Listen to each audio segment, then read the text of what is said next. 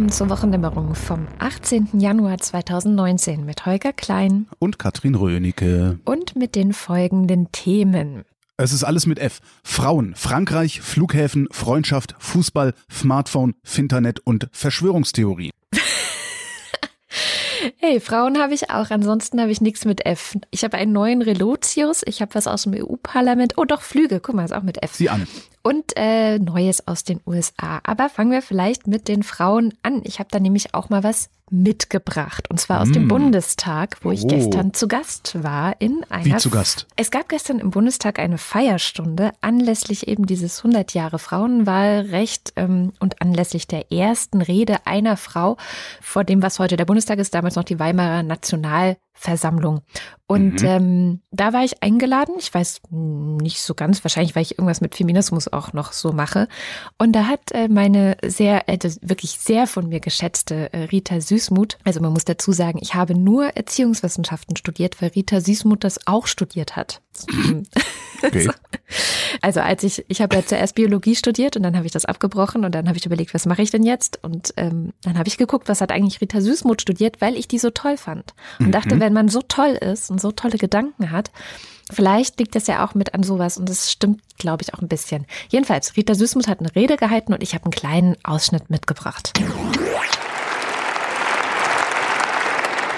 Der 19. Februar 1919 war der erste große Durchbruch. Und da betone ich jetzt ganz besonders, beginne nicht mit den Frauen, meine sie aber gleich mit, zu Demokratie und Menschenrechten. Das ist eine andere Ableitung, als wenn gesagt worden wäre, ist vielleicht doch besser, wir lassen ein paar rein, dann kommen wir wieder ein bisschen Ruhe, statt zu sagen, das ist ein Grundrecht des Menschen. Das ist eine ganz andere Ansicht.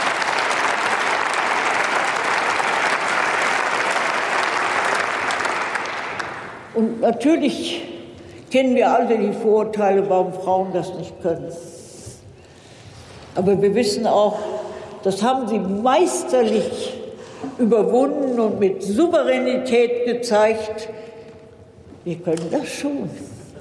Wenn ihr das auch wolltet, könnten wir noch viel mehr.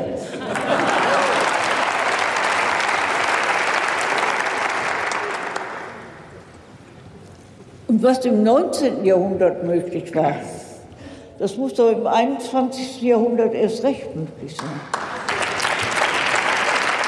Und das war, das war sehr, sehr witzig, weil da spielt sie auf was an, was im Hintergrund in der Politik gerade auch so ein bisschen mitläuft. Es gibt nämlich Vorschläge für das sogenannte Paritätsgesetz. Yeah, hast du davon gehört?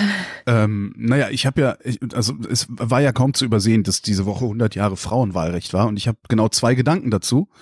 Und der eine Gedanke ist, dass ich irgendwie immer so denke, das ist jetzt eigentlich nicht Grund zu feiern, sondern eigentlich Grund, sich zu schämen. Ja? Dass es erst 100 Jahre so, alt ja. ist. Also ja. das ist irgendwie so, klar ist es Grund zu feiern letztlich. Äh, und der andere Gedanke ist tatsächlich äh, die Diskussion eben über diese verbindlichen Quoten in den Parlamenten. Mhm. Ähm, das finde ich wirklich einen sehr, sehr spannenden Gedanken. Genau, ja, und da wird tatsächlich auch ernsthaft drüber diskutiert. Also es gibt Vorschläge, es gibt ähm, Gespräche über eventuelle Gesetzesinitiativen, die einerseits, ich meine, klar, die Quote für Listen, das ist einfach. Ne? Also Listenplätze werden ja irgendwie auf Landesebene vergeben für die Bundestagswahl. Bundestagswahl und dann je nachdem, wie viel Prozent die Partei bekommt, so viele Leute kommen rein und wenn du jeden zweiten Platz mit einer Frau besetzt, hast du die Hälfte, also hast du eben eine quotierte Liste. Jo. Das machen einige Parteien schon. Die, die es nicht machen, haben jetzt auch dafür gesorgt, dass im aktuellen Bundestag der Frauenanteil wieder gesunken ist und auf, zwar auf dem niedrigsten Stand seit 20 Jahren ungefähr. Mhm. Äh, Schuld, ich möchte sie noch einmal namentlich nennen, sind die FDP und die AfD, die einen sehr starken Männeranteil in das Parlament reingeschickt haben. Also du könntest einerseits diese Listen quotieren und die Frage ist aber, was machst du mit den Direktmandaten? Und auch da gibt es Vorschläge, nämlich zu sagen, wir machen einfach weniger Wahlkreise. Ja. Dafür äh, treten in jedem Wahlkreis zwei Leute an und das ist immer ein Mann und eine Frau. So. Pro Partei. Pro Partei, Leute. genau. Mhm. Also, dass du sozusagen so ein Doppelspitz also, Mandate hast. Praktisch sagen kann, wenn ich jetzt hier in Tempelhof wähle, dann äh, habe ich halt die Wahl zwischen, äh, ja, zwischen einem männlichen CDU-Kandidaten und einem weiblichen CDU-Kandidaten. Nee, beide. Also du, wenn du dann die CDU wählst, gehen beide ja. für die CDU in den Bundestag. Ah, das ist clever, ja. Genau. Das ist die Idee. Da gibt es natürlich im Detail größere Probleme, weil zum Beispiel das Saarland ja. wäre dann ein Wahlkreis oder so. Ich glaube, das ist irgendwie ein bisschen schwierig. Aber man fängt halt an, mal darüber zu sprechen. Und der Witz ist, dass die ganze Zeit, ich weiß nicht, wer das war. Ich saß ähm, auf der Besuchertribüne und habe immer die ganze Zeit auf die AfD geguckt, was übrigens ziemlich scheiße war. Also äh, da so Hättest zu sitzen. Nicht woanders hingucken können? Äh, ich muss, ich weiß auch nicht, ich musste da hingucken. Zum Beispiel auch, weil Beatrix von Storch die gesamte Zeit irgendwie was Besseres zu tun hatte, als zuzuhören. Zumindest so die ersten 10, 15 Minuten, während Reden gehalten wurden. Ja, die hatte nichts Besseres zu tun. Beatrix von Storch hat kein Gehirn. Darum nee, die hat die ganze Zeit mit ihrem. Sitznachbar gequasselt. So wie in der Schule. Hat mich voll aufgeregt, als wäre ich Lehrerin. Naja, habe ja Erziehungswissenschaften studiert. Jedenfalls, Und da, weiter hinten saß so ein Mann und der, als es dann, also Rita Süßmuth hat es ja gerade schon so ein bisschen angedeutet, ne, es wäre ja gut, wenn mhm. wir das jetzt im 21. Jahrhundert auch noch schaffen würden und weiterkommen würden und so. Also sie hat dann tatsächlich ganz klar auch Partei ergriffen für dieses Paritätsgesetz und für diese Vorschläge, die da gerade diskutiert werden. Und der Typ von der AfD ist fast geplatzt. es war sehr lustig, ihm dabei zuzuschauen. Und irgendwann ist er wutentbrannt rausgegangen. Das, das können die sowieso ganz gut rausrennen und hinterher sagen, genau, wir ja, Armen. Äh, äh, Scheißerchen. Ja. Was ich ja an dieser Quotendiskussion oder Paritätsdiskussion so besonders interessant finde, ist jetzt mal unabhängig von der Ausgestaltung, man kann das halt super machen. Ja. Also man kann halt einfach die Hälfte Männer aus dem Parlament rausschmeißen und stattdessen Frauen dahinsetzen, weil nämlich gerade als Parlamentarier musst du ja keine besondere Qualifikation mitbringen. Die erarbeitest du dir ja letztlich erst im Betrieb. Ja, du sitzt da, du hast einen wissenschaftlichen Dienst, du musst halt eine Entscheidung treffen können. Mhm. Aber du musst nicht wirklich Bescheid wissen. Zunächst mal. Ist natürlich toll, wenn du Bescheid weißt, aber du musst es nicht. Dann sagst halt hier, wissenschaftlicher Dienst, erklär mir mal die Sachlage. Ja, oder ja, die Mitarbeiter, die sie haben. Ja. ja, und die Mitarbeiter und so weiter. Und damit nämlich geht dieses männliche Pseudo-Argument über die Wupper, dass dann ja lauter Unqualifizierte an die Jobs kommen würden. Das hörst du ja immer von Männern, ja, ja, die so sich um ihren eingebildeten Status Sorgen machen. Ne? So wenn jetzt Frauen in, in Betrieben bevorzugt werden. Ja, aber wie kann ich denn dann wissen, dass die qualifiziert genug sind und nicht nur hochgekommen sind, weil es Frauen sind? Ja, das weißt du bei Männern halt auch nicht. Ja, weil die sind halt nur hochgekommen, weil es Männer weil's sind. Männer sind, genau. Und das allerdings nicht, weil ein geschriebenes Gesetz da ist, sondern weil da ein ungeschriebenes da ist. Nämlich, das haben wir schon immer so gemacht. Und ich fände das total cool, wenn wir 50 Prozent Frauen im Parlament sitzen hätten. Mhm. Dann würden wahrscheinlich manche Gesetze ganz, ganz anders aussehen.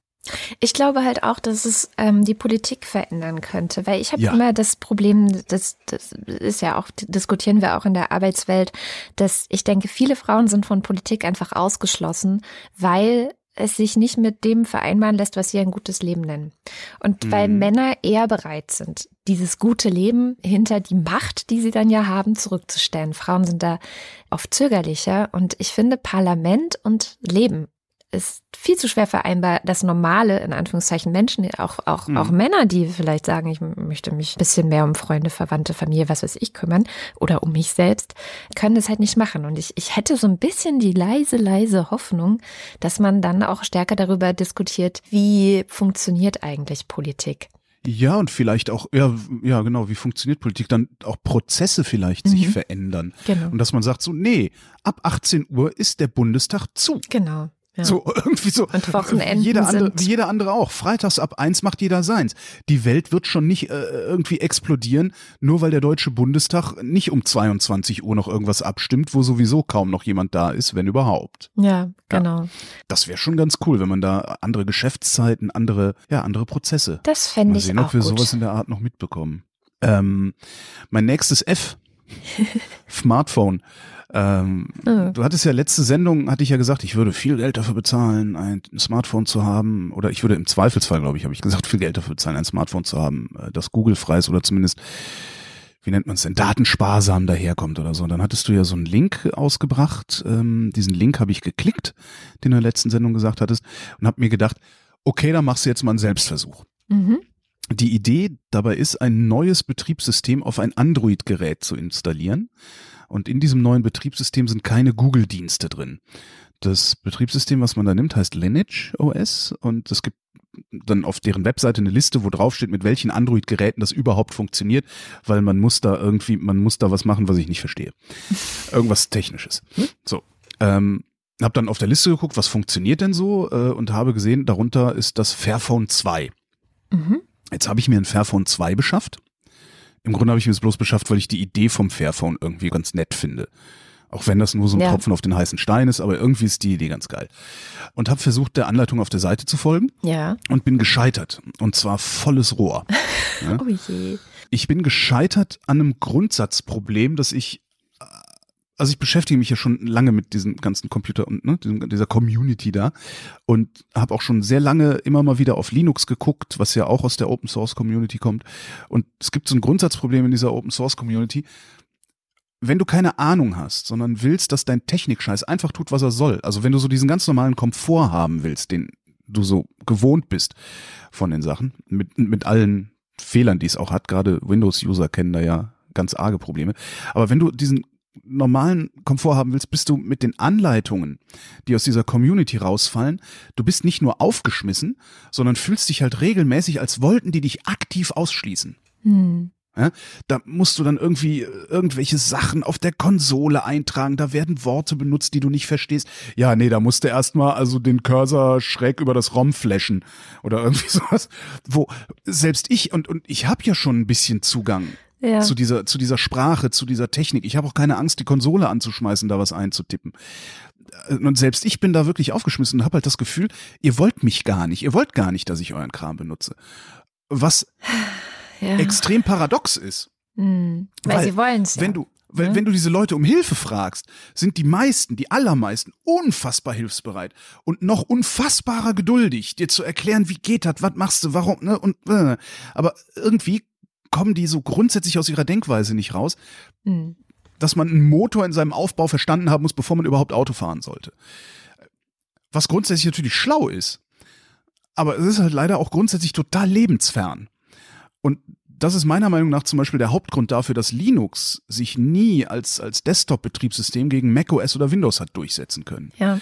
Obwohl das ja wirklich gar nicht so schlecht funktioniert. Also mein Linux-Rechner, ich habe auch einen Linux-Rechner, Mhm. das Ding hat sich, da, darauf läuft ein Ubuntu, das hat sich praktisch selbst installiert, so klick, klick, klick, wie bei allen anderen Betriebssystemen, die ich so kenne auch. Und das Ding macht auch fast alles, was das Herz begehrt. Fast. Fast. Klar, es gibt so bestimmte Sachen, die gehen halt nicht. Ne? Mhm. Ähm, aber selbst Audio geht damit. Mhm. Also selbst das ist möglich. Was jetzt halt nicht geht, also es ist halt so ein, so ein Winz-Laptop, wie heißen die Dinger?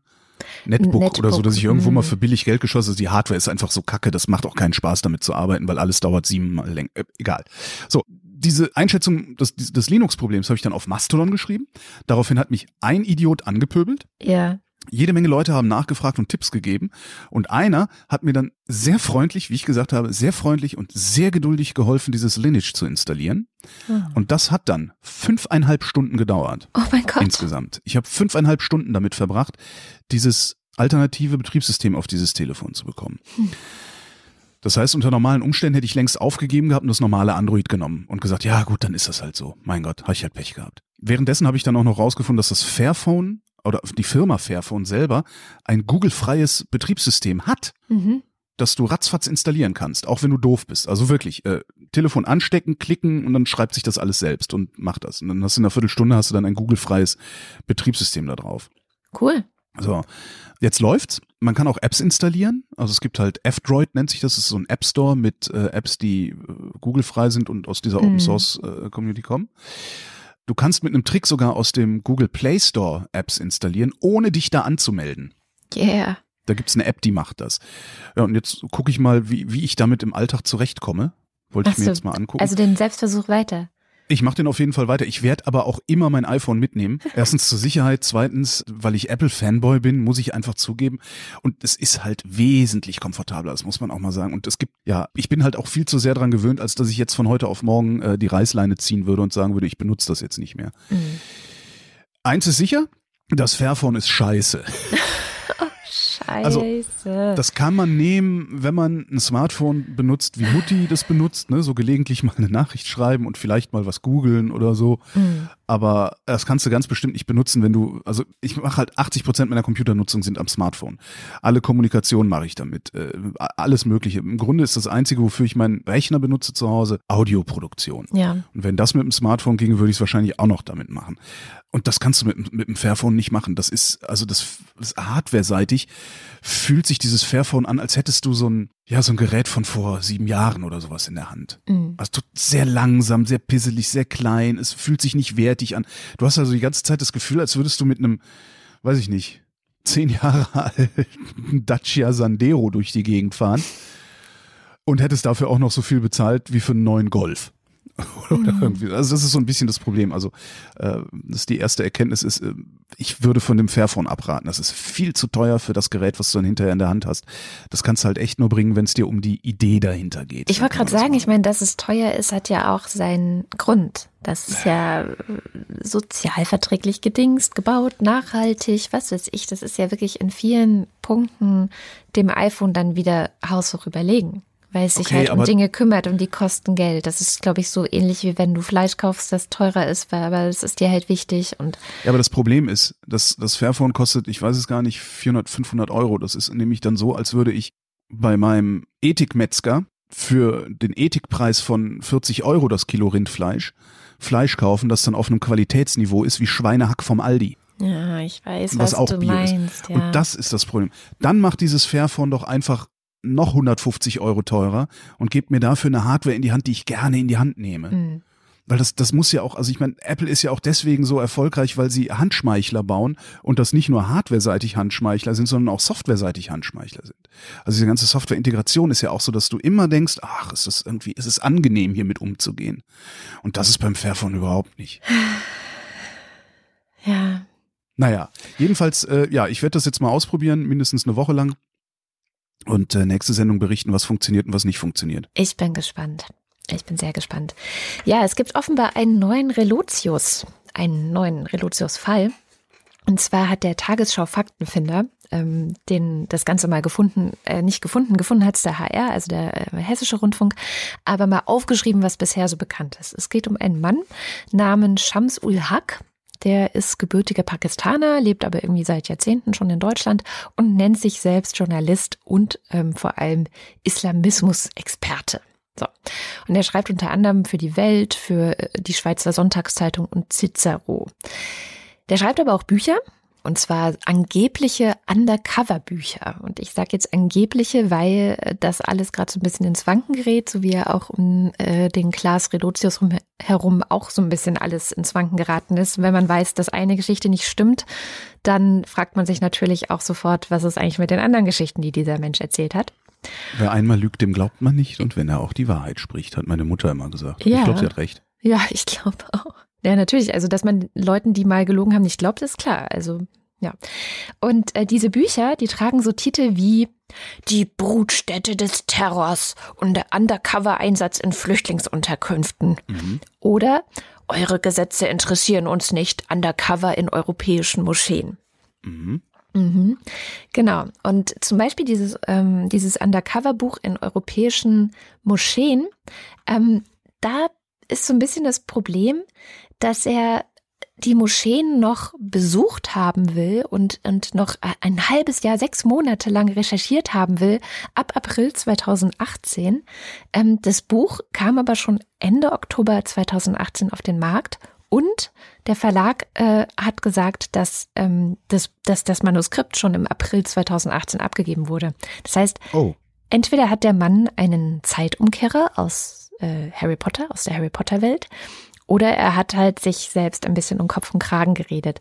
Und das zieht sich so durch. Also auch gerade bei diesem Moscheenbuch, da behauptet er, dass es sehr, sehr lange dauert, äh, Kontakt zu den Menschen und Vertrauen zu den Menschen dort aufzubauen. Er hätte denen dann auch teilweise Hunderte von Euro gespendet. Und ähm, trotzdem hat er das Buch halt irre schnell geschrieben, war aber in angeblich 150 europäische Moscheen auf diese Art und Weise unterwegs. Also da stimmt so ein bisschen was nicht.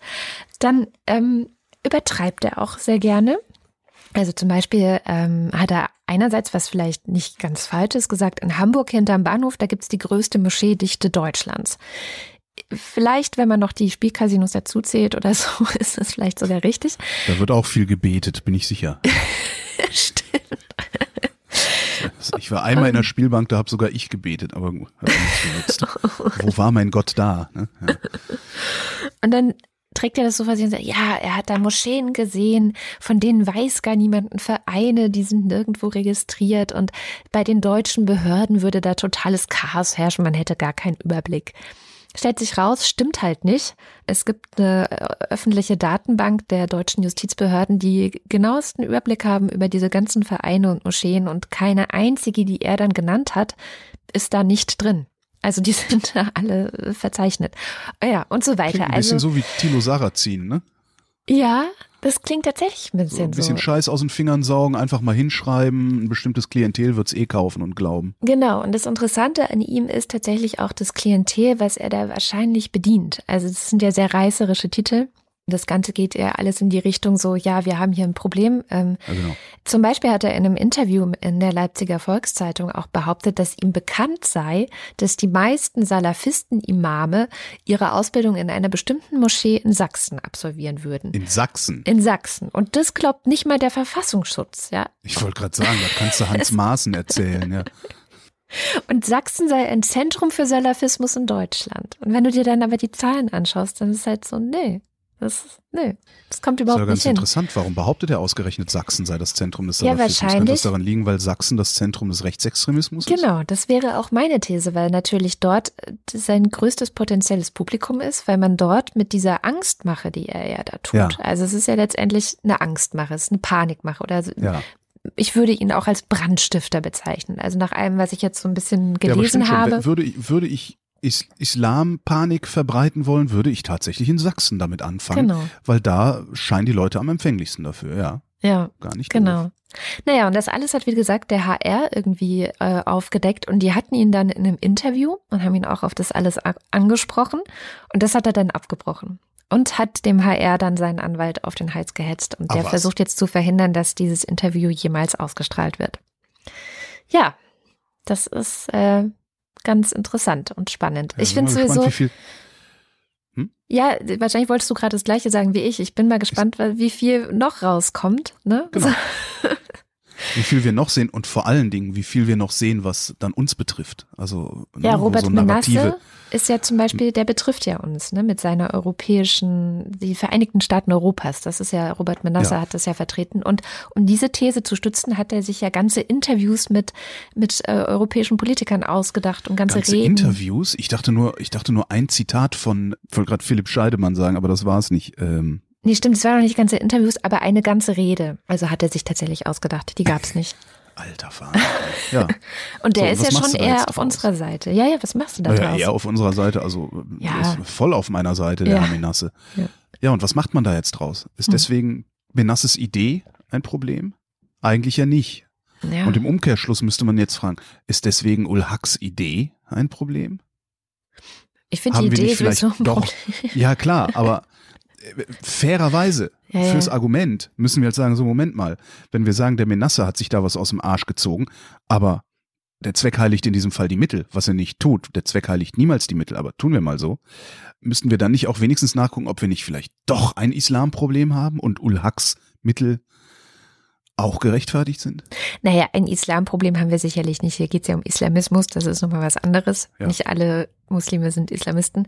Ja, natürlich. Also jetzt muss man Naja, natürlich genau ein Bild- hinschauen. Ne? Also Was für ein Bild zeichnet Ulhak, wenn er sagt, naja, es geht ja, Ja, nicht ja. um den, den Islam, sondern nur um Islamismus. Aber 150 Moscheen in Deutschland sind äh, absolut schlimm. Das zeichnet ja ein Bild davon, dass es eigentlich ein Problem mit dem Islam gibt, äh, wir nur zu feige sind und es Islamismus nennen.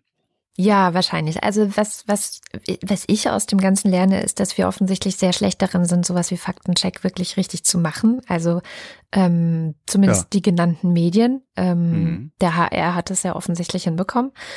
Und äh, dass wir da einfach vorsichtiger sein müssen und auch vorsichtiger ist, sein müssen, was solche- wir selber glauben. So. Das Problem ist halt, dass solche Sachen immer nur zufällig rauskommen. Mhm. Das Ja. ist halt. Und das liegt, denke ich, also mein, mein bescheidener Blick in die Welt der Journalisten, ich denke, das liegt halt auch einfach am Dünkel mit dem Journalisten in Deutschland, im Ausland kenne ich keine. An einem Dünkel, mit dem Journalisten in Deutschland seit vielen Jahrzehnten unterwegs sind, ähm, sich halt für Leute zu halten, die in der Lage sind, die Welt zu erklären. Mhm. Sind sie auch. Da haben sie ein bisschen Handwerk für gelernt. Das ist Handwerk, was andere vielleicht nicht haben, was andere aber auch sehr schnell lernen können. Sind ein paar Regeln, an die man sich hält. Kann man alle in der Wikipedia nachlesen. Aber es kommt mir so vor, als würde dann, nur weil es einmal geklappt hat, davon ausgegangen werden, dass es immer klappt. Also ich habe es einmal geschafft, die Welt ordentlich zu erklären. Darum müssen alle Welterklärungen, die ich habe, stimmen. Mhm. Und das ist halt nicht so. Und dazu hast du natürlich auch noch einfach ein Riesenproblem. Du hast halt praktisch keine Naturwissenschaftler in den, in den Redaktionen. Das stimmt. Ja. Du hast in den Redaktionen lauter Geisteswissenschaftler, wenn überhaupt, ja. Also wenn du Glück hast, hast du mal Sozialwissenschaftler da, die wenigstens den Umgang mit Daten gelernt haben. Aber was du halt immer und immer wieder in, in großer Häufung triffst in den Redaktionen, das sind halt so Philologen und sowas. Ja, mhm. Und sorry, nur weil du eine Universität besucht hast, heißt das noch lange nicht, dass du in der Lage bist, kritisch zu denken. Ja, das schaffen viele Naturwissenschaftler schon nicht. Ja, das Und stimmt, weil sie nämlich keine Wissenschaftstheorie lernen. Also ganz oft. Also Karl Popper lernst du in der Biologie nicht. Ah ja, oder überhaupt mal, ich, ja, okay, aber in der Biologie lernst du wenigstens mit Zahlen umgehen. Stimmt, aber du denkst ja? dann halt, Zahlen sind alles. Und okay, das macht, das, ja, das ist natürlich. auch das Tor zu einer gewissen unkritischen Herangehensweise. Und man muss sich einfach nur mal in den Redaktionen umgucken, in den deutschen Redaktionen umgucken und sich anschauen, wie viele Journalisten, ja, die immerhin eigentlich gelernt haben sollten, Sinn von Unsinn zu unterscheiden, wie viele Journalisten Pseudomedizin anhängen, wie viele von denen zum Heilpraktiker rennen, wie viele von denen sich Globuli reinschmeißen. Da schlägst du die Hände überm Kopf zusammen. Und du glaubst doch nicht, und da kommt jetzt wieder mein Lieblingsspruch, du glaubst doch nicht, dass wer bereit ist, den einen Scheiß zu denken, nicht auch irgendwann bereit ist, jeden anderen Scheiß zu denken. Mhm. Ja, wenn mir der Maßstab abhanden geht, Sinn von Unsinn zu unterscheiden, dann geht er mir komplett abhanden und nicht nur ein bisschen. Ja. Und das ist ein Journalismusproblem. So, und dann ist es natürlich äh, total klasse, wenn, wenn dann irgendwas plausibel aussieht, ne? weil was der Heilpraktiker erzählt, der Scheiß, den der von sich gibt, der sieht ja plausibel aus. So, und sieht halt plausibel aus, was der Heilpraktiker erzählt. Oh, und sieht plausibel aus, was Ulhack erzählt oder Relotius oder Menasse, ja. ja, dann kaufe ich das halt jetzt auch mal genauso und gebe das genauso weiter. Genau. Und schon bist du am Kern des Problems. Und das kann man ziemlich einfach in die Journalistenausbildung einfließen lassen, beziehungsweise auch in die Journalistenfortbildung. Also es ist, kann ja jetzt nicht so schwer sein, zwangsweise Journalisten fortzubilden. Und zu sagen, so, wir als öffentlich-rechtliche Anstalt haben beschlossen, ihr habt alle keine Ahnung. Da ist jemand, der euch Ahnung beibringt. Da ist jemand, der euch beibringt, wie man Sinn von Unsinn unterscheidet. Und wenn ihr euren Job behalten wollt, dann macht ihr dieses Seminar. Ja, es gibt übrigens ein sehr, sehr schönes Buch von Wolf Schneider, das heißt Die Wahrheit über die Lüge. Und das mhm. geht mhm. auch sehr ins Gericht mit Journalisten, die sehr schnell Dinge glauben, also zum Beispiel aus Pressemeldungen einfach mhm. genau den gleichen Wortlaut übernehmen, unhinterfragt. Polizeipressemeldungen sind doch da das Paradebeispiel dafür. Ja. Die werden einfach abgeschrieben, da wird halt noch nicht mal groß nachgeguckt. Ja. ja, und da, da würde ich mir einfach wünschen, dass das einmal jeder Journalist gelesen hat, weil da, da sind ziemlich gut aufgelistet so die Fallen, in die man gerne tappt und die äh, ich sicherlich auch schon getappt bin und viele andere auch. Also es ist ja ein Stück weit auch ein menschliches Ding. Ich finde auch sowieso, dass diese Relotius, Menasse, Ulhak-Geschichten, die sagen ja auch sehr viel über die Belogenen aus. Also die, die das jetzt glauben. Also das sagt ja sehr, sehr viel über zum Beispiel die Jurys und, und äh, Leute in Journalistenpreisgremien aus. Es sagt sehr viel über, in dem Fall jetzt über die ähm, ja, rechten Panikmacher, nenne ich sie jetzt mal, aus, also was sie gerne glauben wollen und bei Menasse sehr viel über die Linken und was für Wünsche und Utopien wir haben und was wir gerne hören würden. Ja. Kommen wir zu etwas völlig anderem. Deutschland und Frankreich wollen einen neuen Freundschaftsvertrag unterschreiben und die Woche haben sie bekannt gegeben, wann und wo sie das machen. Und zwar am 22. Januar in Aachen. Jetzt mag man sich denken, was soll das? Das ist doch völlig uninteressant. Die Nachricht finde ich halt nicht, weil Aachen. Ich hole jetzt sehr weit aus. Oh mein Gott. Ich hole mir was ich, zu trinken. ich mach mal, ich mach mir mal ein Fondue. Aachen war die Hauptresidenz von Karl dem Großen. Ja? So, da fange ich jetzt an. Und jetzt wird's jetzt wird's sehr mythisch. Äh, historisch Bewanderte äh, kriegen jetzt gleich die Krätze, aber ich schränke da noch ein bisschen ein am Ende. Also, Karl der Große heißt in Frankreich Charlemagne. Mhm. Und auch wenn, jetzt schränke ich es ein, wenn die Historiker das mittlerweile ein bisschen anders sehen. Es gibt eine sehr, sehr starke, sehr, sehr schwerwiegende Erzählung, dass Karl damals im achten Jahrhundert im Grunde sowas wie ein geeintes Kerneuropa geschaffen hat, mit Frankreich und Deutschland mittendrin, das Frankenreich und so. Das mag man sich alles in Büchern oder meinetwegen auch in der Wikipedia durchlesen oder sowas. Hat mit der heutigen Europäischen Union überhaupt nichts zu tun, aber war trotzdem ein vereinheitlichtes Gebilde im weitesten Sinne, in dem Deutsche und Franzosen gelebt haben. So, man kann also sagen, und das ist eben das Interessante daran, finde ich jetzt. Die Deutschen und die Franzosen haben denselben Vater, nämlich Karl den Großen, Charlemagne. Wer denselben Vater hat, ist Brüder. Ja? Mhm. Und wenn du dieses Bild hernimmst, kannst du prima erzählen, warum wir uns so lange gegenseitig auf die Mütze gehauen haben weil wir noch nicht erwachsen genug waren. Und dann kamen halt de Gaulle und Adenauer, 63, und haben den Élysée-Vertrag unterschrieben. Da steht drin so, ja, engere politische, militärische und kulturelle Zusammenarbeit zwischen Deutschland und Frankreich. Und haben damit quasi beschlossen, dass diese beiden Brüder jetzt erwachsen geworden sind und aufhören, sich ständig aufs Maul zu hauen, sondern ne, machen, was Geschwister halt machen. Der, dieser Vertrag, der Élysée-Vertrag ist nochmal ein eigenes Kapitel, weil eigentlich wollte de Gaulle der wollte eigentlich was ganz anderes. De Gaulle wollte Deutschland damit von den USA wegziehen. Ähm, wer mag, mag mal das Stichwort Äquidistanz googeln. Mhm. Ähm, das hat Adenauer aber nicht mitgemacht, sondern äh, Adenauer hat ja die Westbindung noch stärker vorangetrieben, also die Westbindung der Bundesrepublik. Das war de Gaulle damals nicht so recht. Der wollte lieber äh, selber Macht, äh, ein, ein machtvolles Gebilde irgendwie haben. Ähm, außerdem hat es damals nicht mehr wirklich so einen Vertrag gebraucht, vermute ich jedenfalls, also einen Vertrag zur Zusammenarbeit. Ähm, zehn Jahre vorher oder ich glaube so über zehn Jahre vorher äh, gab es die Montanunion auch was, was man googeln kann. Und die dürfte das auch schon hinreichend geschafft haben, dass Deutschland und Frankreich sich so weit annähern, dass sie sich nicht mehr auf die Bütze hauen. Da ging es bald eine wirtschaftliche Annäherung. Ähm, Trotzdem sind so Verträge ja auch so Symbole mit einer, mit einer großen Signalwirkung irgendwie. Ne? So hier deutsch-französische Freundschaft wird beschlossen. Und darum finde ich es ziemlich geil, dass Merkel und Macron jetzt wieder sowas machen und damit halt auch irgendwie schon wieder sagen, seht her, wir gehören zusammen. Mhm. Unteilbar. Und das finde ich ziemlich geil, ehrlich gesagt. Ja. So. Und was wäre ich ohne eine passende Verschwörungstheorie? Nicht Holger also, Klein, genau. Kommt jetzt. Kann natürlich auch sein, dass hier schon die Saat ausgebracht wird für eine neue, ordentlich funktionierende, echte Europäische Union, in der so Katastrophen wie Polen, Ungarn oder Großbritannien nicht mehr passieren können. da war sie. Oh, da knüpfe ich direkt an. Okay. Ich knüpfe direkt an, weil tatsächlich das Europaparlament auch dazu beigetragen hat, dass solche Katastrophen hoffentlich nicht mehr so schnell passieren oder zumindest wehtun. Und zwar die betreffenden Länder wehtun. Ich spreche jetzt tatsächlich von Polen und Ungarn.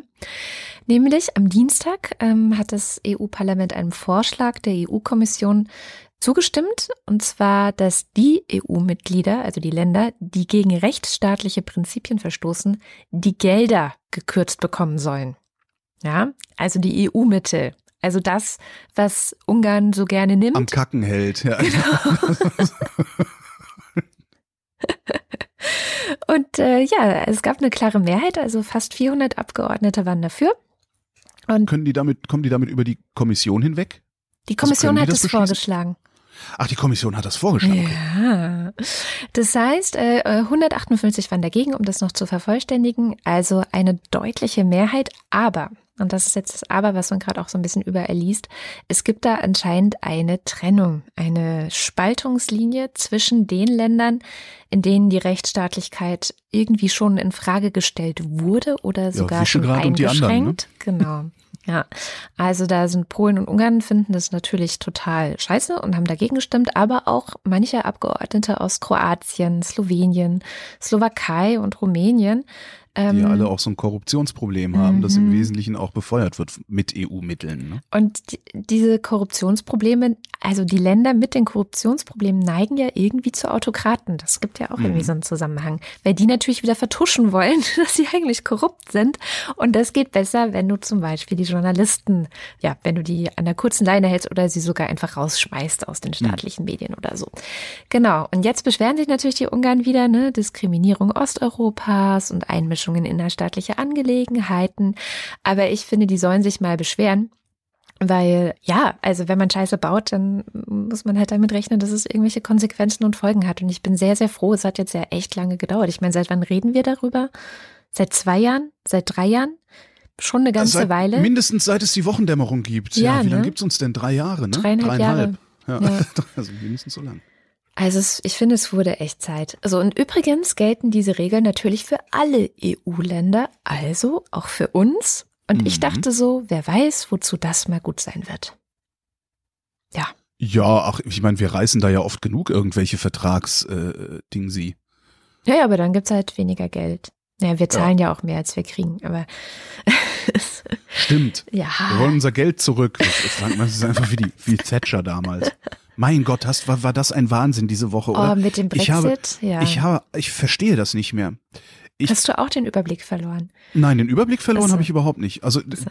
ich könnte das wahrscheinlich sogar ja aus dem Stand einordnen, also aus dem Stand erzählen, was da gerade passiert. Ja, Technisch, strukturell. ja. Was ich überhaupt nicht verstehe, ist, wie das emotional oder wie das argumentativ funktioniert da gerade. Also die, egal was ich, was ich so lese, vor allen Dingen britische Kommentatoren, also in britischen Zeitungen, also selbst auch gemäßigte, auch pro-europäische Kommentatoren, also die für einen Verbleib in der EU sind, scheinen irgendwie anzunehmen, also das ist so das, was, was ich gerade so, auch nur so ein Gefühl, was ich habe. Die Briten, ich schere sie jetzt einfach über einen Kamm, was soll's denn? Die, Der Brite. Der Brite. also, die Briten scheinen irgendwie das Gefühl zu haben, oder sich sogar sicher zu sein, dass die EU ihnen irgendetwas schuldig ist und dass die EU genau deswegen ihre Kernprinzipien aufgeben wird und damit letztlich sich selbst. Ja, Weil das ist, was die wollen. Ja? Die, die haben jetzt einen Vorschlag von der EU hier, das könnt ihr haben. Ja? Entweder ihr geht ganz raus und, und, und, und kommt alleine klar, oder äh, wir lassen euch jetzt noch ein paar Jahre Zeit. Solange kriegt ihr halt so einen, so einen Norwegen-Status in etwa. Also ihr müsst euch an unsere Regeln halten, äh, dürft aber dafür in der Zollunion sein, dürft nicht mitreden. Und ihr guckt mal, ob ihr in den zwei Jahren hier irgendwie, oder wie lange auch immer das dauern mag, wahrscheinlich unendlich, und ihr guckt mal, ob ihr da irgendwas auf die Reihe bekommt. So, eine an- andere Option gibt's nicht. Ja. Ja, die EU wird nicht sagen, ja, okay, dann verzichten wir jetzt EU-weit auf die Personenfreizügigkeit, wenn ihr das nicht haben wollt. Ver vergiss es. Das ist alles nicht so. Und ich verstehe nicht, woher die Briten diese Gewissheit nehmen, Ich dass die EU nicht. ihnen etwas schuldet. Und es sind ja nicht nur die Briten. Ich habe einen ähnlichen Kommentar in der Süddeutschen gelesen und mich gewundert. Ja, die EU müsste jetzt mal auf Großbritannien zugehen. Ich dachte, Ja, was? wie- Aber warum wieso- denn? Wie, na, vor allen Dingen, wo? Also Ja. warum? Davon mal ganz abgesehen, dass ich persönlich denke, nee, fuck you, you broke it, you fix it. Ich Ja. komme keinen Millimeter auf dich zu. Ja. Davon mal ganz abgesehen, dass, dass, wo denn, wie denn? Was soll man, was, was will man denen denn entgegenkommen, ohne dass man das Fundament der EU ans Bröckeln kriegt dadurch? Hm. Das ist es halt, was ich nicht raffe. Wenn wir die ohne Personenfreizügigkeit in der Zollunion lassen, dann wollen alle anderen auch ohne Personenfreizügigkeit in der Klar. Zollunion sein. Dann können wir die EU vergessen. Ja. Fertig aus. Das ist, ich, also, das finde ich total. Dabei wollte ich doch über Fußball geredet haben. Naja. Red mal über Fußball lieber. Gut, kommen wir zum Sport. Imke Wübbenhorst. Was? Imke Wübbenhorst war Mittelfeldspielerin in der U19-Nationalmannschaft. Ja. äh, ist auch zweimal Europameisterin geworden mit denen und trainiert mittlerweile die Herren beim BV Kloppenburg. Äh, ist der Tabellenletzte in der fünften Liga. Okay. Äh, beschissener kann es kaum sein. Ich weiß gar nicht, ich muss mal einen Kollegen fragen, wo Tennis Borussia steht, aber egal. Also trainiert die Herren beim BV Kloppenburg ähm, und hat der Welt ne, ein Interview gegeben, dessen Idee es angeblich war, niveaulose Fragen zu stellen. Aber warum Frau will man trainiert, denn? Frau so. ist Trainerin einer Herrenmannschaft. Ja. Ja. Da äh, flippt so der Standard-Weltleser wahrscheinlich schon wieder aus und hat ganz viele tolle Witze im Kopf, die in den 70ern schon scheiße waren. Also, ne, die Welt hat gesagt, ja, niveaulose Fragen stellen wir jetzt. Äh, Also am Ende letztlich genau die Narrative zu bedienen, die der Axel Springer Verlag sowieso gerne bedient, um hier seine alte weiße Scheißerleserschaft bei Laune zu halten. Ich wollte gerade sagen, Sie nennen es dann nur Ironie. Genau, sie nennen es Ironie, genau. Es, äh, ja. Jedenfalls haben sie da gefragt, ob sie denn eine Sirene auf dem Kopf tragen würde, bevor sie in die Kabine geht, damit die Typen sich schnell noch eine Hose anziehen könnten. Hahaha, lustig, ha. Der Stammtisch, Entschuldigung, mich, ich finde sowas total arm.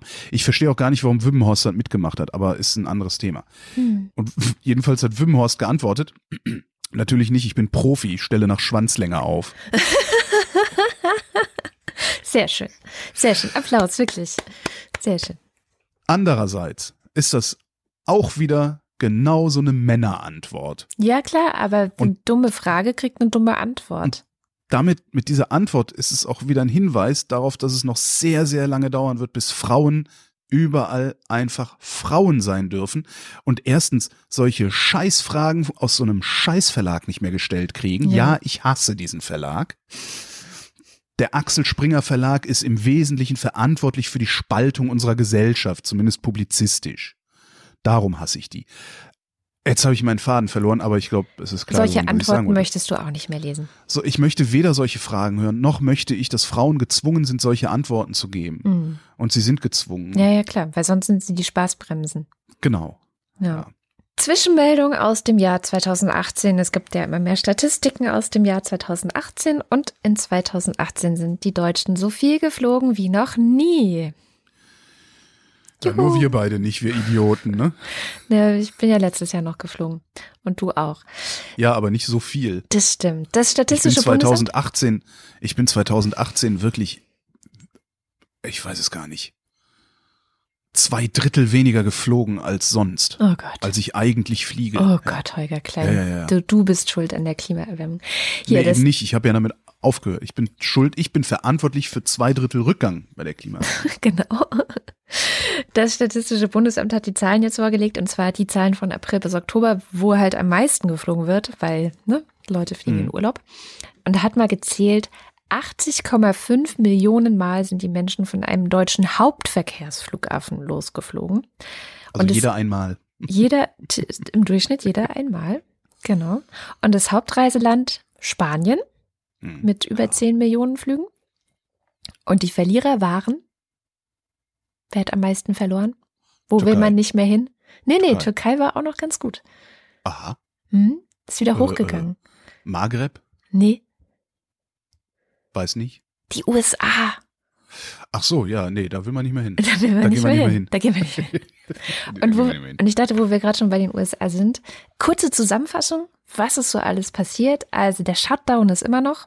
Es, äh, die Behörden können immer noch nicht arbeiten, also die regierungsnahen Behörden können immer noch nicht arbeiten. Die meisten US-Amerikaner sehen die Verantwortung dafür mittlerweile beim Präsidenten. Trump will weiterhin Geld für seine Mauer. Und jetzt gibt's noch so ein Kindergartending. Ähm, Nancy Pelosi hat Trump gesagt, hier, angesichts des Shutdowns, finde ich, solltest du keine Rede zur Lage der Nation halten. Und daraufhin hat Trump gesagt, okay, wenn ich meine Rede nicht halten darf, dann kriegst du deine Überseereise nicht, die du machen wolltest. Regierung, Regierungsmaschine wollte sie haben. Ja, ne? Das ist wirklich. Es ist alles so Kindergarten dort. ja, ist aber Trump. Trump ist halt, wie, ist Total. halt ein Kind. Ist halt Es ist total. äh, emotional ein Kind. So, und jetzt ist darf man ihn Wahnsinn. aber auch nicht verharmlosen. Also, wenn man sagt, er ist ein Kind, dann denkt man so, ja, so kleiner, süßer Das ist Kerl, halt ein ne? Kind mit Waffen. Genau. Ähm, dazu passt ganz gut, dass The Atlantic ähm, mal aufgelistet hat, die 50 unglaublichsten Dinge, die Donald Trump bisher getan hat. Mhm. Wir verlinken das, aber die Top 5 habe ich mir mal rausgeschrieben. Oh Gott. Auf Platz 5 James Comey feuern. Wer war das nochmal? Das war der Chef des FBI. Der, äh, ja, den hat er ja einfach gefeuert, weil der gesagt hat, so hier, es gibt so Ungereimtheiten, was ist da gewesen mit Russland? Und Trump hat gesagt, nee, lassen Sie alle Ermittlungen in, diesen, in dieser Russland-Affäre bitte fallen. Und Comey hat es halt nicht gemacht und dann wurde er gefeuert. Dann Platz vier Putin und Trump. Ich weiß gar nicht, da haben wir nie drüber geredet, aber das ist tatsächlich passiert. Putin und Trump haben zwei Stunden lang miteinander gesprochen, ohne dass irgendwer mitbekommen hat, über was sie sprechen. Das heißt, unter Ausschluss der Öffentlichkeit und es war auch kein Mitarbeiter von irgendwem mit dabei. Die einzigen, die dabei waren, und da gibt's jetzt mittlerweile einen Vorschlag hier mit einer Subpoena, heißt das in den USA, also so eine rechtliche Anordnung, dran zu gehen. ja. Genau, dass die Übersetzer, die dabei waren, und dass die jetzt mal sagen müssen, was da eigentlich besprochen wurde. Also weil eigentlich, ja, also es ist Da eine werden, wir, Idee. da werden wir dann möglicherweise demnächst ein paar mysteriöse Unfälle sehen, oder? Äh, Oh Gott, Olga, es ist bisher auch nur eine Idee, das so zu machen, aber es ist ein ernst gemeinter Vorschlag. Also viele sagen so, eigentlich müssen wir wissen, was die beiden da besprochen haben. Es Ja, geht natürlich. nicht. Also gerade auch, wenn gegen Trump ermittelt wird, ähm, inwieweit es da Verstrickungen gab, ähm, das geht so nicht. Naja, das war Platz vier. Platz drei. Der Präsident hat seine Steuerdaten immer noch nicht veröffentlicht, was eigentlich alle Präsidenten der USA machen. Also sie legen so offen so ihre Steuererklärungen sozusagen. Ihre Macht- Vermögensverhältnisse. macht also. er einfach Aber das nicht. ist, das ist nicht gesetzlich geregelt, sondern das Nein. ist äh, gute Tradition. Ne? Es ist einfach eine gute Tradition zur Vertrauensbildung Ja. und Transparenz. Dann würde halt so. rauskommen, dass Trump pleite ist und ein Hochstapler. Ja, Also wahrscheinlich. Das ist halt, ja. Platz zwei, äh, einfach nur der Satz, very fine people on both sides. Oh ja, das war Charlottesville, glaube Der ich. Ne? Nazi-Aufmarsch in Charlottesville und Trump hat nicht, nichts Besseres zu sagen, als es gibt sehr gute Leute auf beiden Seiten, womit er im Grunde Nazis ähm, als sehr very fine people bezeichnet hat. Und Platz eins natürlich, äh, dass Kinder von ihren Eltern getrennt und eingesperrt werden, zur Mhm. Abschreckung von weiterer Migration aus Südamerika. Unglaublich. Wo Ja. ist eigentlich die Karawane abgeblieben, die äh, die Ja, USA das- eigentlich jetzt vernichten wollten? Wahlkampf ist vorbei. Gibt keine Ja, aber wo, das, das meine ich jetzt gar nicht. Ich meine jetzt Nee, gar ich nicht die, die, die, Ideologie dahinter. Wo, wo ist das Ding? Wa- Was ist denn da eigentlich draus geworden? Habe ich gar nicht mehr nachgeguckt.